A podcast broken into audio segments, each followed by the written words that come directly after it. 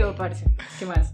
Todo bien, parce, ¿y usted cómo va? Muy bien. Me estoy dando cuenta que la silla en la que estoy sentada suena por cada movimiento que hago. Rechina mucho. Total.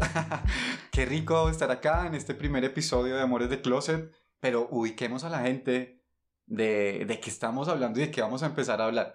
Hablemos un poco de quiénes están haciendo este proyecto, quiénes somos. ¿Qué es Sin Enchute? Sin Enchute es un grupo de locos, desocupados, desparchados, que les dio por tirarse en el mundo de la cultura, de la comunicación alternativa, de los podcasts, del cine, bueno, unos toderos. Eso es lo que me gusta de Sin Enchute. Locos y locas. Locos y locas, más locas que locos.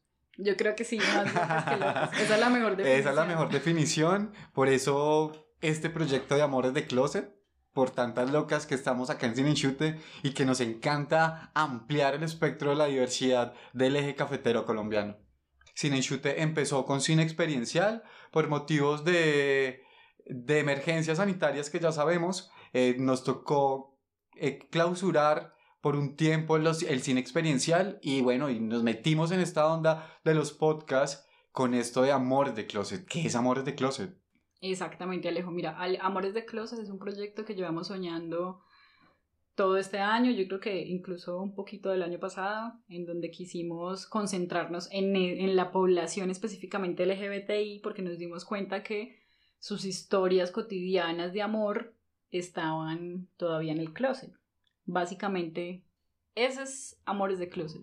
Entonces, nos ideamos toda una estrategia comunicativa para poder darle voz a esas personas y de una u otra forma también combatir el que parece que estamos ahí, pero nadie quiere saber de nosotros o entre menos sepan quiénes somos o que tenemos experiencias amorosas o afectivas, parece como que mucha comodidad para mm, algunas personas. Entonces, Amores de Closet es ese proyecto que empezamos el día de hoy para dar a conocer esas historias.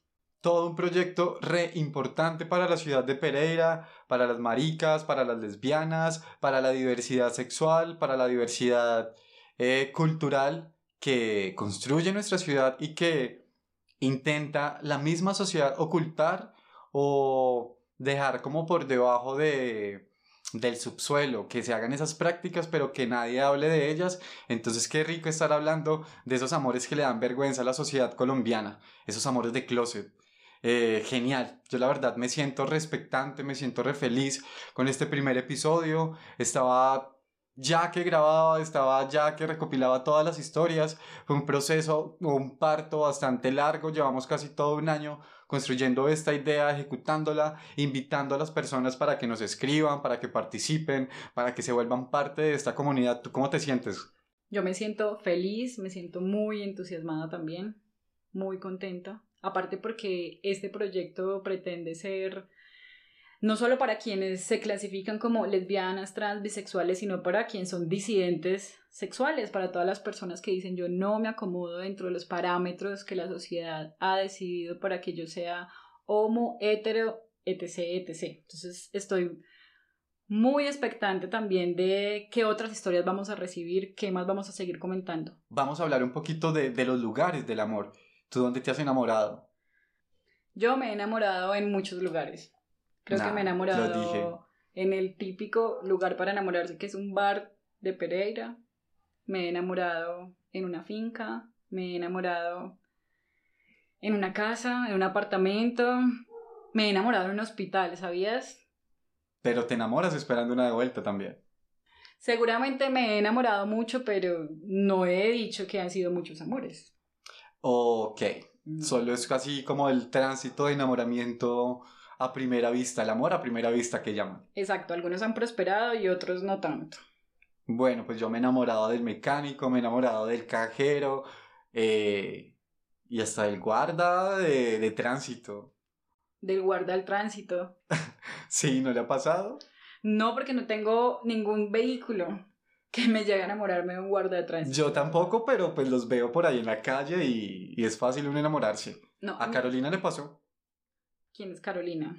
Una de las oyentes que nos envió y nos compartió sus historias. Claro, la historia, la historia ganadora. La historia ganadora y la historia de la que vamos a hablar hoy, de Carolina, que es abiertamente lesbiana y se enamora de una chica guarda de tránsito Vamos a ver si le corresponden.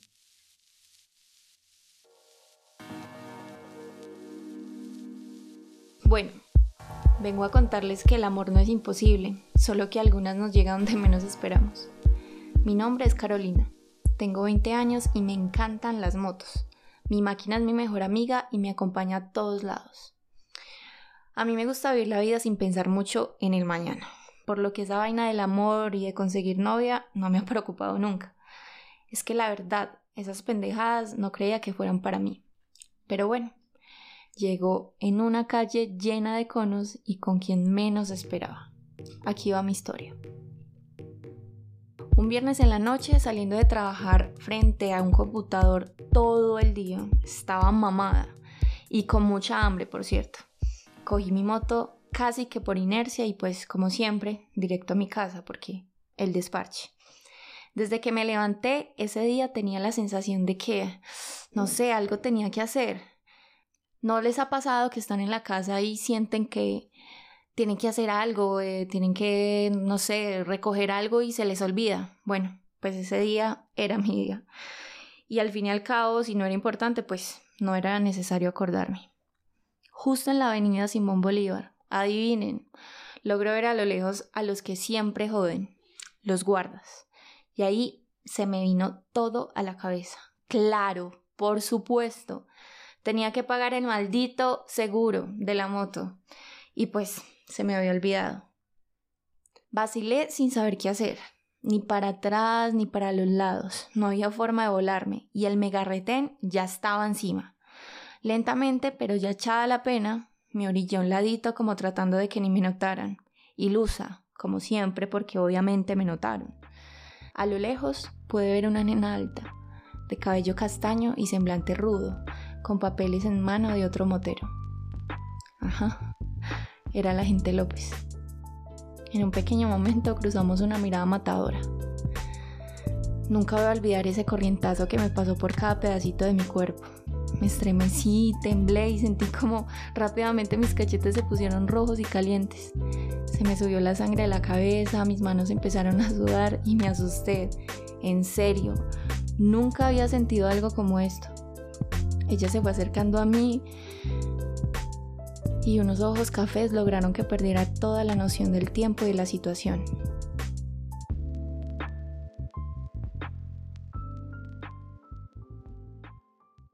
Uno, dos, tres, probando. Ángela, ¿estás ahí? Alejo, estoy acá. Bueno, qué rico. Pero iba a preguntarte. ¿Qué va a ¿Por qué vamos a hablar de lugares del amor? Bueno, principalmente porque pues estamos en la ciudad, queríamos compartir un poco las crónicas las narrativas, eh, esos imaginarios y construcciones sociales que se gestan de las relaciones afectivo-amoroso-sexuales en lo urbano, pero pues la idea también es uno poder hablar de los lugares del amor. Y yo creo que también es importante darle voz a las personas a que cuenten las historias cotidianas que todos vivimos, heterosexuales o no, todos vivimos historias parecidas. El enamoramiento es lo que nos humaniza, es algo que yo creo que todos hemos pasado por ahí, tanto afros como indígenas, como mestizos, los latinos, los europeos, las maricas, las lesbianas, bueno, es la condición humana del sentir.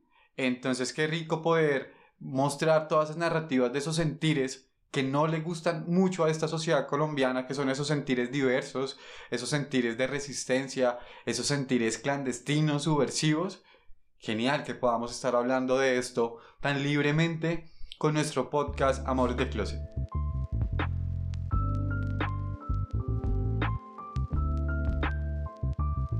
Para ese momento yo ya deseaba que llegara a reprenderme por mi gran falta de responsabilidad. con esa actitud seria que la caracteriza y con una voz fuerte y firme, López me pidió los papeles sin dejar de mirarme a los ojos. Una mirada insinuante que me confundió, me está coqueteando, le gusté, en fin, yo ya estaba en película. Yo le correspondí con la misma mirada y muy sincera y directa le dije que no había pagado mi SOAT, descarada. Ella alzó las cejas y sin dejar de mirarme los ojos, tomó en esos aparatos donde ellos anotan los datos y empezó a rodear mi moto. Me comunicó que iba a hacerme un parte Su aliento, su olor, toda ella me ponía aún más nerviosa y yo solo podía tratar de respirar. Al final, no me van a creer lo que les voy a decir. No me inmovilizó la moto, lo cual me dejó más sorprendida que confundida. Tomé el recibo de la infracción, guardé mi billetera y cogí esa moto a mil. Llegué a mi casa a preparar algo de comida sin entender aún nada. Estaba montada en la película. Me senté y saqué el recibo de la maleta. Cuando volví a mirar el papel, me di cuenta que, oh sorpresa, no era un parte. En letra grande y firme se leía un número de teléfono y un nombre. Valeria López. ¿Qué historia? Pero me dejó picado esa historia. ¿Qué pasó ahí? No, pues no nos contaron más. Nah. Hasta ahí nos no, dejaron. No, no, no, no. Tuvimos la misma sensación cuando lo leímos. Pero entonces, algo muy chévere de esta historia es que nos sirve como para desmitificar esos lugares del amor y desmitificar el enamoramiento. No hay lugares para enamorarse de la comunidad LGBT y tampoco hay estereotipos o formas de, de vivir ese enamoramiento. ¿O tú qué crees?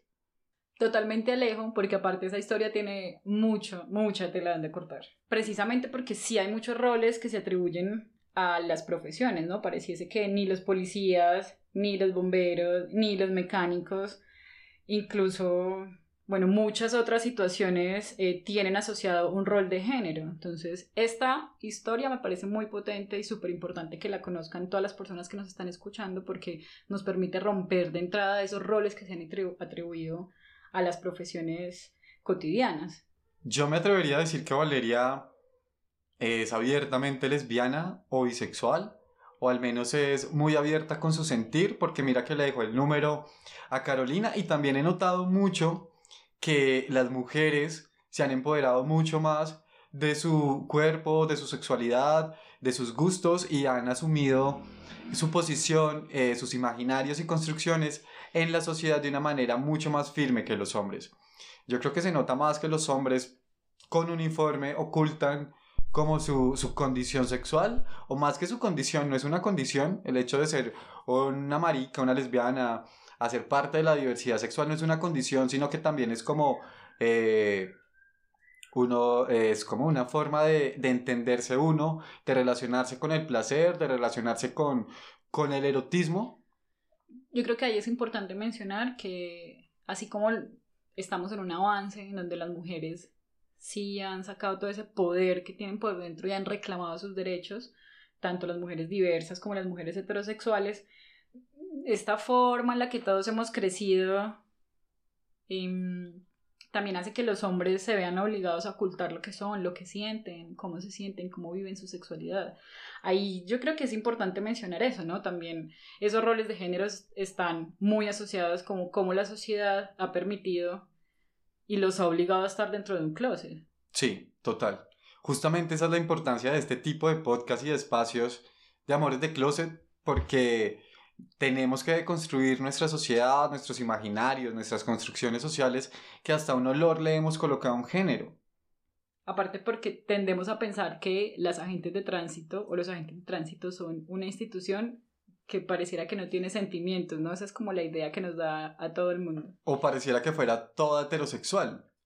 A veces también tenemos la impresión de que los oficios les asignamos roles sexuales, entonces el mecánico no puede ser un maricón, el policía tampoco, la gente de tránsito tampoco, y nos quedamos en que la diversidad sexual, muchas veces erróneamente nos quedamos en que solamente o los encontramos en los lugares como las salas de estética y de belleza, o en los centros de salud por el cuidado, entonces qué rico esa historia que nos desmitifique también esos roles eh, en, torno a, en torno a la práctica sexual, emocional y afectiva. Algo así como de construcción de estereotipos y de roles de género que tanto eh, le hace falta a esta sociedad que entienda. Sí, aparte porque la misma sociedad ha llevado a eso que estamos hablando desde el principio, a que estén en un closet. Precisamente esos roles de género lleva a que las personas que ejercen ciertas profesiones crean que no pueden decir libremente o abiertamente que tienen gusto por personas del mismo sexo. Yo creo que Valeria estaba en una situación compleja en ese momento, ¿no? O debe vivir una vida compleja. Me gustaría que Carolina en algún momento nos ampliara cómo fue esa historia después.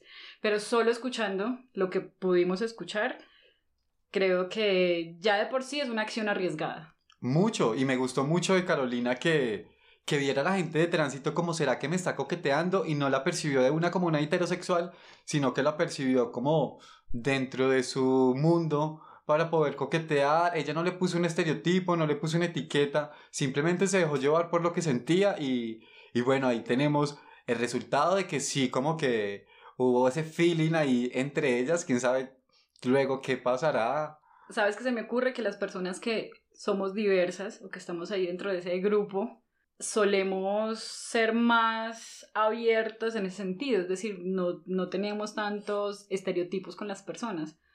Si me hago entender. Sí, sí, claro, pero también entre nuestra comunidad existen muchos los fetiches y dentro de esos fetiches está el fetiche por el uniforme. ¿Será que Carolina sí sintió algo por la energía, la persona, por la presencia, por la personalidad? ¿O solamente le gustan los uniformes? Yo creo que por lo que ella describe, sí se sintió bastante atemorizada.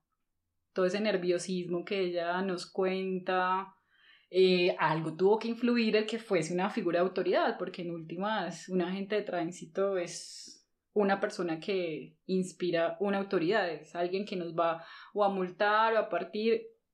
¿No le ha pasado que incluso si le piden los papeles y usted tiene todo en orden, igual le da miedo? Sí. más si era una mujer atractiva para ella, esa figura de autoridad tiene que jugar un papel. Sí o sí, yo creo que tiene que jugar un papel. ¿A ti te gustan los uniformes? Yo creo que he tenido momentos en que los uniformes me han parecido sumamente atractivos. Claro, tú eres enfermera, has lucido no, esos trajes. No quiero devolverme porque dentro de los lugares del amor está el hospital, pero pues sí creo que de una u otra forma esos fetiches juegan un papel importante en esa primera atracción, en ese primer momento. Mm, yo creo que sí, tiene que ver mucho como con los fetiches que tenemos todas las personas, no solo los de las disidencias sexuales, sino eh, la humanidad en general. Bueno, Alejo, se está acercando el final. Mm, se está acercando, yo creo que lo tenemos que acercar ya. Aquí nos podemos quedar. ¿Sabes qué me gustaría decir? Que este episodio sale en el marco de una semana muy importante para todas las mujeres del país y del mundo. Y quiero aprovechar esta plataforma para decir que apoyamos totalmente la justa causa en pro de los derechos de las mujeres por un aborto libre y seguro. Es muy importante porque en esta semana hubo diferentes actividades con ese tema y no lo podemos dejar pasar. Bueno, y también muy importante mencionar eh, que vivimos una semana donde las diferentes comunidades diversas de, de Latinoamérica, eh, chicas trans, de Salvador, de Bolivia, de Ecuador, de Perú y de Colombia han sido agredidas brutalmente con machetes, con cuchillos, solo por verse en diferentes. y ocurre en nuestro país todo el tiempo. Esas situaciones de odio y discriminación se siguen presentando y creo que eso nos anima más a seguir construyendo estas historias y dándole voz a todas las personas. E intentando destruir el closet. Totalmente, Alejo. Quedo muy contenta, muy entusiasmada, esperando el próximo episodio de podcast que va a tener una historia gay con un matrimonio incluido. No quiero adelantar mucho, los que escucharon y votaron por esa historia ya más o menos saben de qué se trata, pero con mucha ansia para que nos veamos la próxima semana. ¿Cuándo? Viernes vamos a estar publicando los episodios de podcast. Bueno, Ángela, este es el final de Amores de Closet. Qué rico haber estado contigo, me reí mucho. Espero que los oyentes se hayan disfrutado este primer episodio, los lugares del amor o el amor en la urbanidad. Somos Amor de Closet, un proyecto de cine en chute financiado por la Secretaría de Cultura de Pereira en su convocatoria Cultura en Casa 2020.